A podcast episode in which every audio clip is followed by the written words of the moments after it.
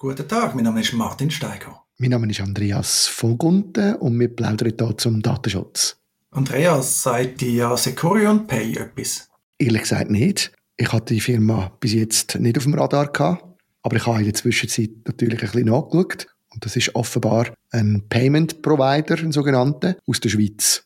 Mindestens bis jetzt gewesen. Ja, genau. Ich hatte ja gesagt, ich würde gerne mit dir über das reden heute. Und tatsächlich, so ein Zahlungsdienstleister, also wo man zum Beispiel Kreditkartenzahlungen kann abwickeln kann, wenn man eine App hat oder einen Online-Dienst mit Sitz in der Schweiz. Und er hat vor allem als ziemlich liberal gegolten. Also du hast bei ihm weniger Restriktionen gehabt als bei anderen Dienstleistern, ohne dass du das aber mit höheren Gebühren gezahlt hast. Es gibt ja so Themen, sagen wir mal ganz offen, auch pornografische Websites. Hast du, wenn es mir recht ist, Irrtum vorbehalten, da zum Beispiel können betreiben unter gewissen Bedingungen, ohne dass gerade eben horrende Zahlungsgebühren müssen zahlen. Der typische Zahlungsdienstleister in diesem Bereich, der will immer ganz, ganz viel Geld haben. Natürlich vielleicht auch wegen dem Risiken. Auch da ist nicht gewesen, anything goes. Aber du hast ein mehr Möglichkeiten gehabt. Oder das Gleiche auch, wenn du zum Beispiel hast Geld verteilen an Nutzer. Also so Sharing-Modell. Dann ist, wenn es mir recht ist, da auch mehr möglich gewesen als zum Beispiel traditionelle Anbieter oder bekannten Anbieter wie Stripe oder PayPal. Äh, weil ich das eben vorher gar nicht mitbekommen Die Firma gibt es schon recht lange in der Schweiz und sind in Wollerau. Das finde ich auch lustig. Ist völlig an mir vorbeigegangen. Und ich bin doch der Meinung, ich kenne eigentlich vieles, was so läuft, gerade auch im E-Commerce-Bereich und kenne auch viele von diesen Zahlungssystemanbietern. Die sind irgendwie an mir vorbeigegangen. Aber so wie ich jetzt gesehen habe, die sind gross gewesen, die haben viel, viel Kunden gehabt, die haben doch eine rechte Bedeutung gehabt aus Wollerau raus. Kannst du da noch mehr sagen, Martin? Gut, Wollerau, steuergünstig, Kanton Schweiz. Das liegt an dem. Also Wollerau ist ja ein bekannter Standort auch für Briefkastenfirmen, die da wollen, ihre Steuern optimieren. Also das ist nicht weiter überraschend. Aber ja, die haben eine erhebliche internationale Reichweite gehabt, so wie man das sieht. Ich glaube eben auch in den USA viele Kunden.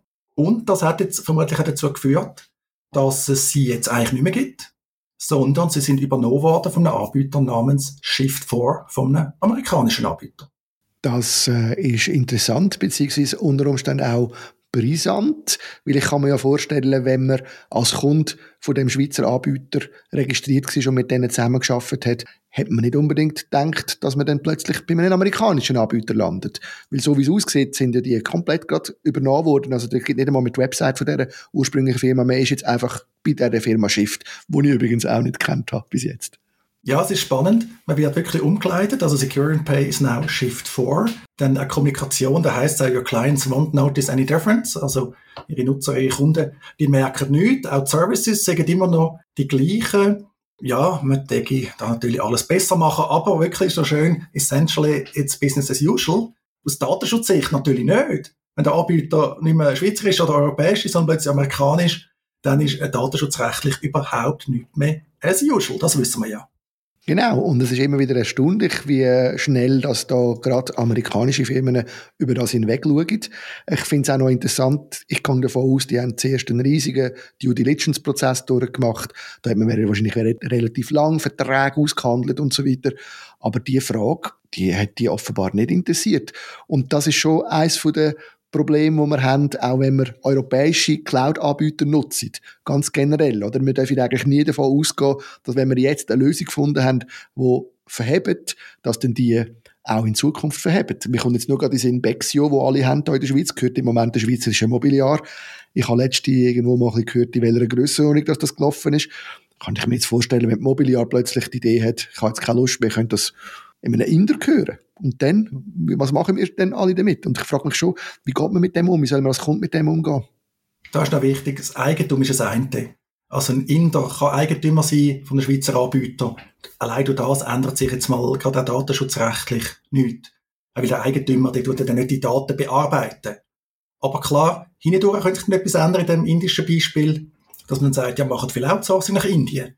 Und Indien ist ja ein Land, wo aus Schweizer, aus europäischer Sicht keinen angemessenen Datenschutz gewährleistet.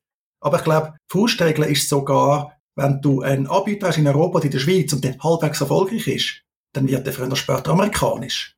Weil es einfach interessant ist, für die Amerikaner die Dienste aufzukaufen. Der Datenschutz ist eben dann doch nicht so wichtig, alles in allem. Man hast über Newsletter-Dienste geredet, die plötzlich amerikanisch geworden sind. Also, de facto Datenschutz ist wie so häufig im März viel weniger wichtig als die Aufsichtsbehörden, als Politiker, als die Aktivistinnen das hätten. Könnte vielleicht auch sein, dass man in den Kreisen, wo man derige Deals aushandelt oder auch dort, wo man, wo man sich fragt, in welchem Markt sind wir tätig, dass man jetzt im Moment mindestens aus Amerika auch das Gefühl hat, das Problem wird sich früher oder später lösen mit dem äh, Nachfolgeabkommen, wo wir auch schon darüber geredet haben, das Nachfolgeabkommen vom Privacy Shield, dass die Hoffnung einfach groß ist, dass man irgendeine Lösung wird finden, dass Europa und die USA können zusammen Geschäfte auch im digitalen Raum. Und ich glaube, so abwägig ist die Hoffnung nicht, dass es mindestens für ein paar Jahre wieder funktioniert. Ja, da müssen wir mal mit dem Max James vielleicht drüber reden wie er das so sieht. Aber ja, du hast noch gesagt Due Diligence. Also bei so einer Transaktion, wenn die richtig gemacht wird, spielt das sicher eine Rolle. Ich glaube, man darf das auch nicht überschätzen, wie so Transaktionen zum Teil ablaufen. Da haben natürlich die beratenden Anwälte nicht immer das letzte Wort. Die tun vielleicht warnen oder darauf hinweisen, aber vielleicht auch als Hindernis äh, wahrgenommen. Du kennst das, du bist auch schon an Transaktionen beteiligt gewesen. Und vor allem auch spannend jetzt bei Twitter ist ja viel an die Öffentlichkeit gelangt, wegen der Übernahme durch Elon Musk. Und man könnte meinen, er sei ein Profi bei dem Thema, hat da auch äh, viele Fachleute. Und wie man jetzt ja gesehen hat, aufgrund vom Gerichtsverfahren, das dann gelaufen ist, äh, ist das ja, ja zum Teil recht hemdsärmelig abgelaufen. Ab Finanzierung, ah, kannst du noch Geld geben? Ja, ist okay, kein Problem, all die Sachen.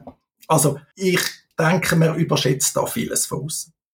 Den Eindruck kann ich tatsächlich auch und denke, das wird immer wieder ein Zeichen auch sein, wenn wir dann sehen, was passiert ist.